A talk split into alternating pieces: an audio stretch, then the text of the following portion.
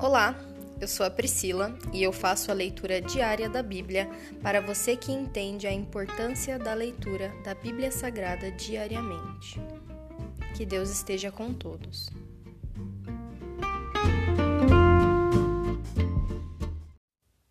Glória a Deus! Hoje iniciamos mais um livro, o livro de Juízes. Ouça agora o primeiro capítulo. Judá e Simeão conquistam a terra. Depois da morte de Josué, os israelitas perguntaram ao Senhor qual das tribos deve ser a primeira a atacar os cananeus. O Senhor respondeu: Judá, pois eu entreguei a terra em suas mãos. Os homens de Judá disseram a seus parentes da tribo de Simeão: Venham conosco lutar contra os cananeus que vivem no território que nos foi designado como herança. Depois ajudaremos vocês a conquistar o seu território. Os homens de Simeão foram com Judá. Quando os homens de Judá atacaram, o Senhor entregou os cananeus e os ferezeus em suas mãos, e eles mataram dez mil guerreiros inimigos em Bezeque. Naquela cidade encontraram o rei Adoni Bezeque. Lutaram contra ele e derrotaram os cananeus e os ferezeus. Adoni Bezeque fugiu mas os israelitas o capturaram e cortaram os polegares de, de suas mãos e de seus pés. Adoni Bezeque disse: Setenta reis com os polegares das mãos e dos pés cortados comiam migalhas debaixo de minha mesa. Agora Deus me retribuiu aquilo que fiz com eles. E o levaram a Jerusalém, onde ele morreu. Os homens de Judá atacaram Jerusalém e a conquistaram. Mataram todos os seus habitantes e puseram fogo na cidade. Depois disso, desceram para lutar contra os cananeus que viviam na região montanhosa do Negueb e nas colinas do oeste. Judá marchou contra os cananeus que habitavam em Hebron, antes chamada de Kiriat Arba, e derrotou os exércitos de Sessai, Aimã e Talmai. Dali avançaram contra os habitantes de Debir, antes chamada de Kiriat Sefer. Caleb disse: Darei minha filha Aquisá em casamento a quem atacar e tomar Kiriat Sefer. Otoniel, filho de Kenaz, irmão novo de Caleb, tomou a cidade, e Caleb lhe deu Aquisá como esposa. Quando Aquisá se casou com Otoniel, ela insistiu para que ele pedisse um campo ao pai dela. Assim que ela desceu do jumento, Caleb lhe perguntou: O que você quer? Ela respondeu: Quero mais um presente. O Senhor me deu terras no deserto do Negueb. Agora peço que também me des fontes de água. Então Caleb lhe deu as fontes superiores e as fontes inferiores. Quando a tribo de Judá deixou Jericó, a cidade das palmeiras, os queneus, descendentes do sogro de Moisés, os acompanharam até o deserto de Judá. Eles se estabeleceram no meio do povo dali, perto da cidade de Arade, no Negueb. Então a tribo de Judá se reuniu com seus parentes da tribo de Simeão para lutar contra os cananeus que habitavam em Zefate e destruíram completamente a cidade. Por isso agora ela se chama Ormá. A tribo de Judá também conquistou as cidades de Gaza, Ascalon e Ecrom e os territórios ao redor. Israel não conquista toda a terra. O Senhor estava com a tribo de Judá.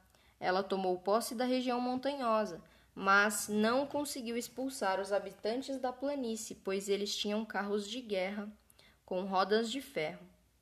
A cidade de Hebron foi entregue a Caleb conforme Moisés havia prometido. E ele expulsou seus habitantes, descendentes dos três filhos de Enac. A tribo de Benjamim, porém, não conseguiu expulsar os jebuseus que moravam em Jerusalém. Por isso, até hoje, os jebuseus vivem no meio do povo de Benjamim. Os descendentes de José atacaram a cidade de Betel e o Senhor estava com eles. Enviaram espiões a Betel, antes conhecida como Luz. E eles abordaram um homem que saía da cidade e lhe disseram: Mostre-nos como entrar na cidade e teremos misericórdia de você. Ele mostrou a entrada e eles mataram todos os habitantes de Betel, exceto aquele homem e sua família. Mais tarde, o homem se mudou para a terra dos Hititas, onde construiu uma cidade e a chamou de Luz, que é seu nome até hoje. A tribo de Manassés, porém, não expulsou os, habit os habitantes de Bet-San, Taanac, Dor, Ibleã e Megido, nem dos povoados ao seu redor, pois os cananeus estavam decididos a permanecer naquela região. Quando Israel se fortaleceu, submeteu os cananeus a trabalhos forçados, mas não os expulsou completamente da terra. A tribo de Efraim também não expulsou os habitantes de Gezer, de modo que os cananeus continuaram a viver no meio deles. A tribo de Zebulon não expulsou os habitantes de Quitron e de Naalol, de modo que os cananeus continuaram a viver no meio deles, mas foram submetidos a trabalhos forçados. A tribo de Asser não expulsou os habitantes de Aco, Sidom, Alabe, Aquisibe, Eubá, Afec e Reob. Estabeleceu-se no meio dos cananeus que habitavam a terra, pois não conseguiu expulsá-los.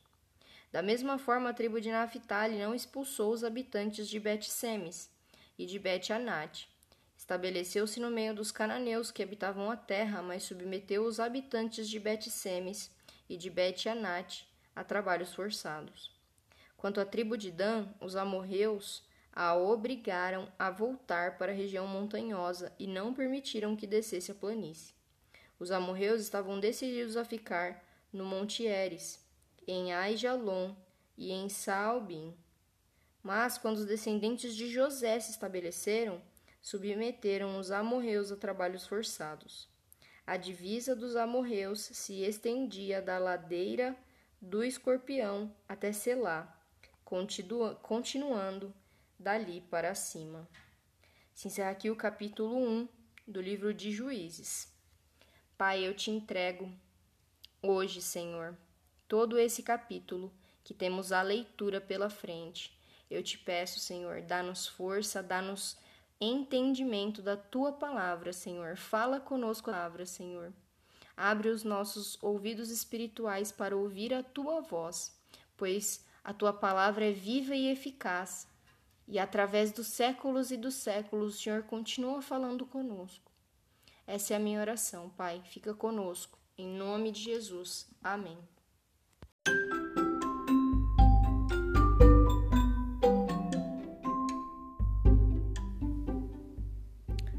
Você acabou de ouvir o Dali Bíblia, o podcast da tua leitura diária da palavra do Senhor.